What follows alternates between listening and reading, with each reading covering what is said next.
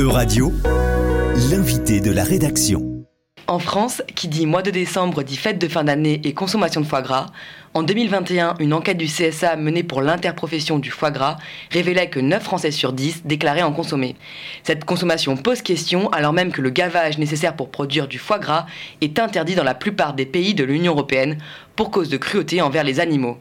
Pour mieux comprendre ce qui se joue autour de sa production, nous recevons Olivier Maurice, chargé d'affaires publiques à L214, une association de défense des animaux utilisée comme ressource alimentaire. Bonjour Olivier Maurice, merci d'être avec nous dans le studio de Radio Paris. Bonjour. Pour commencer, qu'est-ce que le foie gras? Le foie gras, c'est un foie malade euh, d'oie ou de canard qui est euh, obtenu euh, suite à un processus qu'on appelle le gavage, qui consiste techniquement euh, pour euh, les canards et les oies à leur faire ingurgiter de force une quantité délirante d'aliments qui correspond à peu près à 10 kilos de, nourriture pour un humain, relativement parlant, en quelques jours, enfin entre une dizaine de jours et 14 jours, pour que le foie grossisse de façon démesurée jusqu'à atteindre 10 fois sa taille et, soit atteindre une maladie qu'on appelle la stéatose hépatique.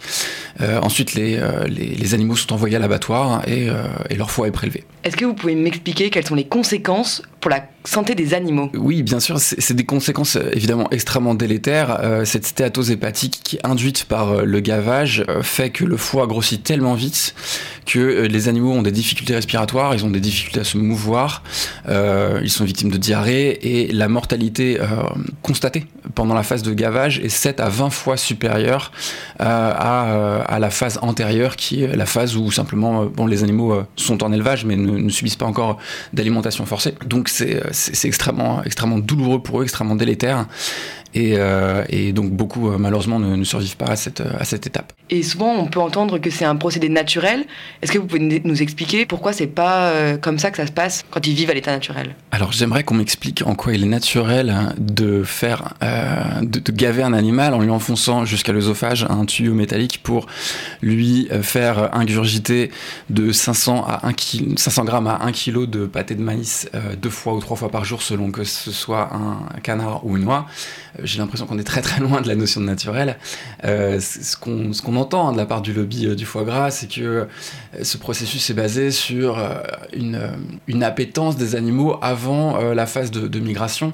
Les canards utilisés pour, pour le foie gras sont des canards, hybrides qui sont absolument pas des oiseaux-migrateurs, qui ont été juste sélectionnés pour leur capacité à produire cette stéatose hépatique le, plus rapidement possible. Si jamais on devait lâcher ces animaux dans la nature pour qu'ils puissent s'envoler, euh, ils iraient pas loin, ils peuvent à peine marcher, tellement leur foie est devenu énorme.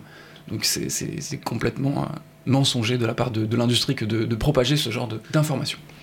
En février 2022, euh, le Parlement européen a déclaré que la production de foie gras respectait les critères de bien-être animal, alors qu'il demandait auparavant l'interdiction du gavage, le qualifiant de cruel et inutile.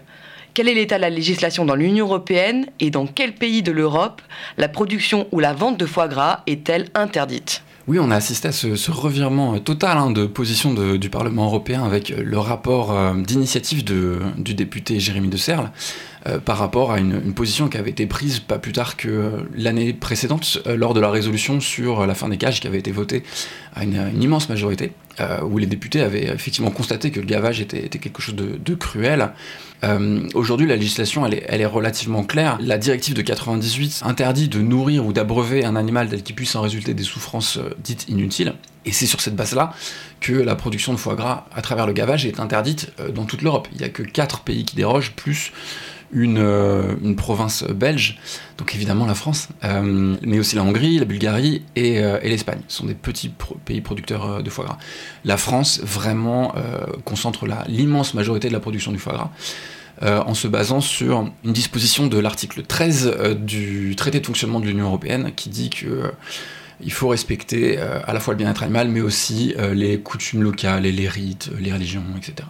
Dans quel pays la vente de foie gras est interdite? Il est interdit de produire. Il n'est pas okay. interdit de vendre, mais il est interdit de produire. Ok, donc la vente est, autorisée dans tous les pays a priori de l'Union européenne. Ce qui est parfaitement hypocrite. On, on, interdit une pratique localement, mais par contre, euh, on, on, autorise la vente juste parce que, enfin, euh, à, à, cause du marché unique, c'est je ne sais pas exactement comment les, consommateurs réagissent localement devant cette, euh, hypocrisie. Euh, je trouve que c'est complètement choquant. Dès lors qu'une pratique est interdite, il devrait être interdit aussi de, de pouvoir acheter des produits issus de cette euh, cruauté. Quelles sont les recommandations de L214 en ce qui concerne la production et la vente de foie gras?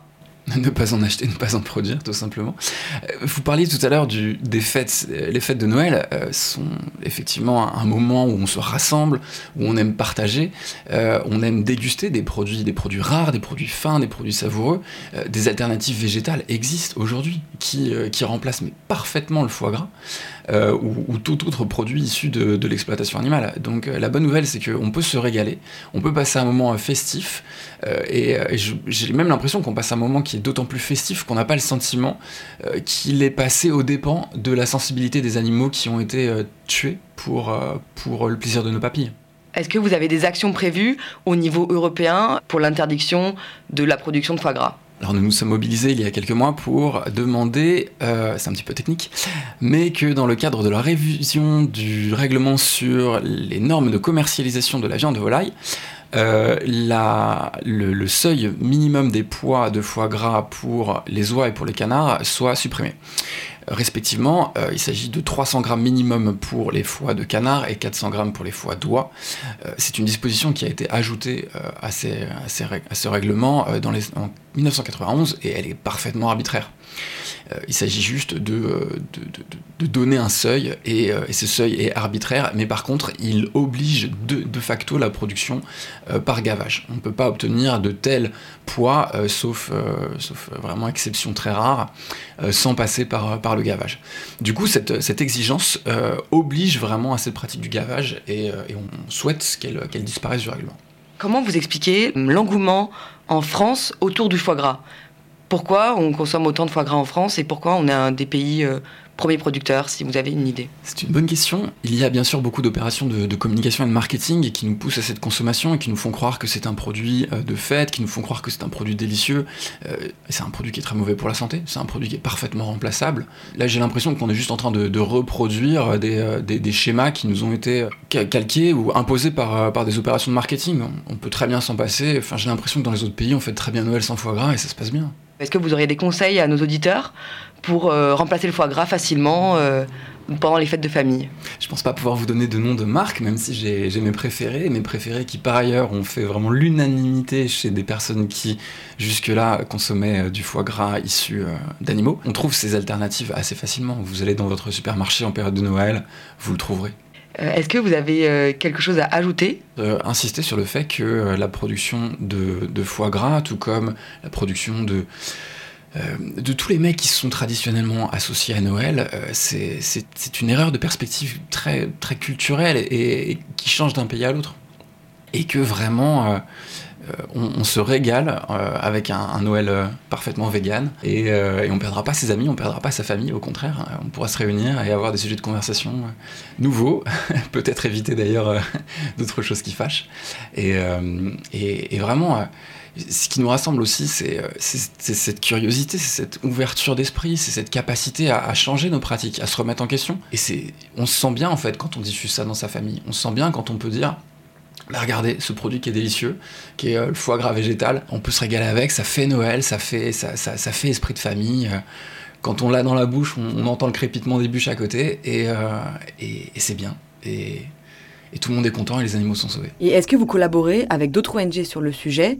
Et si oui, avec quelle ONG Bien sûr, euh, on travaille vraiment en collaboration avec euh, une multitude d'autres acteurs au niveau Europe. Pour les campagnes spécifiques sur le foie gras, euh, il y a notamment une association belge qui est très très active sur le sujet qui s'appelle Gaia, qui, elle aussi mène, des campagnes.